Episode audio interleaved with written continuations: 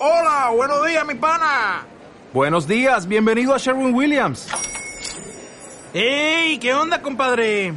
¿Qué onda? Ya tengo lista la pintura que ordenaste en el ProPlus app. Con más de 6.000 representantes en nuestras tiendas listos para atenderte en tu idioma y beneficios para contratistas que encontrarás en aliadopro.com. En Sherwin Williams somos el aliado del PRO.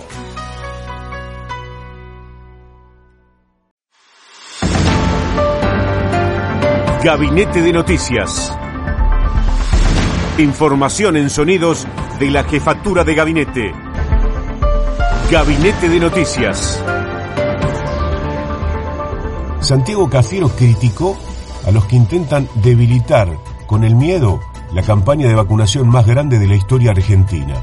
Además, el jefe de gabinete aseguró que se completarán los esquemas con las segundas dosis de las vacunas contra el coronavirus. Segunda dosis van a estar, eh, se, va a, se van a completar los esquemas, en ningún momento se descontinuó, no hay ninguna vacuna que venza en el cuerpo de un argentino o argentina. Las vacunas vencen cuando están en los depósitos de la ex Secretaría de Salud. El jefe de gabinete señaló que hay políticos que especulan con la campaña de vacunación y dio precisiones sobre los vacunados con la dosis de Sputnik V, pero también el jefe de gabinete convocó a llevar tranquilidad a la ciudadanía y priorizar en unidad la campaña de carácter federal que se lleva adelante.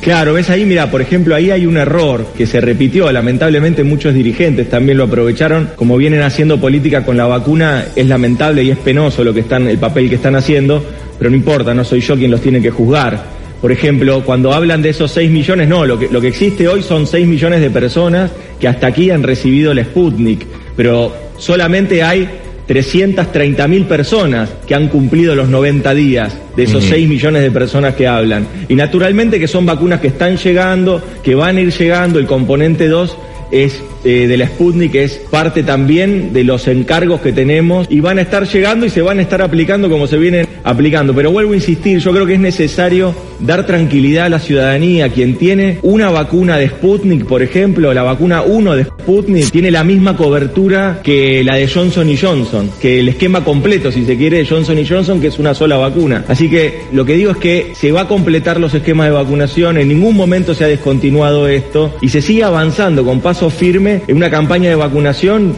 que nos tiene que encontrar a todos unidos. Santiago Cafiero destacó la cobertura que ofrece la Sputnik V, primera dosis, y señaló la relación que guarda con la vacuna que se aplicó el expresidente Macri en los Estados Unidos. Aquel que está vacunado con una dosis de Sputnik tiene la misma cobertura que tiene aquel que tuvo la posibilidad de tomarse un avión, viajar a Miami y dársela de Johnson y Johnson, como el expresidente. La campaña de vacunación que se lleva adelante es una esperanza. No obstante, hay que sostener las políticas de cuidado, afirmó el jefe de gabinete. Es muy esperanzador, naturalmente. Eh, es esperanzador la campaña de vacunación que se está llevando adelante.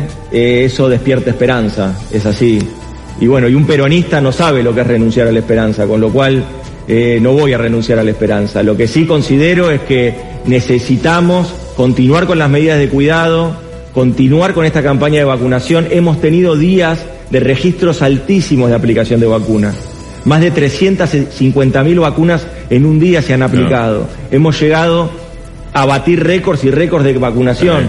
Esta, esta semana vamos a tener 5 millones de vacunas entre el lunes y el viernes. Van a llegar prácticamente 5 millones de vacunas. Vamos a llegar a los 25 millones de vacunas. Además, Santiago Cafiero subrayó que hay que convocar a todos a que se vacunen. Por eso me parece necesario que sigamos convocando a todos a que se vacunen, a que pierdan el miedo, a que si en algún momento los confundieron con la vacuna, que pierdan ese miedo, pero que no se lo diga la política, que no se lo diga un dirigente, que se lo diga aquel vecino, vecina, familiar, que le diga no tengas miedo, vacunate, no tengas miedo, vacunate porque la vacuna es la vuelta de página de esta pesadilla.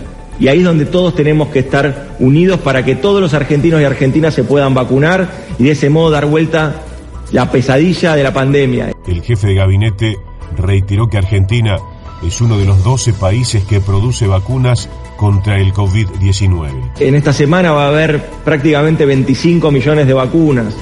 Argentina es uno de los países que viene avanzando con mayor velocidad en la campaña de vacunación. Argentina es uno de los 12 países que está produciendo la vacuna de coronavirus. 12 países. A veces te dicen que este país no va para ningún lado. Mirá, uno de los 12 países en el mundo que está produciendo la vacuna contra el coronavirus. Y la produce para los argentinos y la produce para toda Latinoamérica.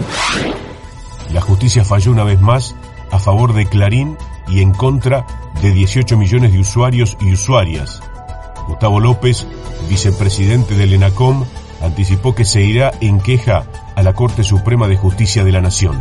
La Sala 2 en lo contencioso administrativo federal de la Ciudad de Buenos Aires le ha negado al Estado Nacional el recurso extraordinario. ¿Qué significa esto? El decreto 690 declaró a las telecomunicaciones como servicio público y a partir de allí comenzamos a regular el precio desde el ENACOM. Todos los usuarios están protegidos por la regulación del precio, pero en abril una sala de la Justicia Federal le otorgó al Grupo Clarín la posibilidad de cobrar el precio que ellos quieran sin regulación estatal. Nosotros, en ACON y la Procuración del Tesoro, en representación del Estado Nacional, presentamos un recurso extraordinario y el viernes la sala negó ese recurso extraordinario, es decir, le negaron al Estado Nacional el acceso directo a la Corte en defensa de los usuarios y de los consumidores.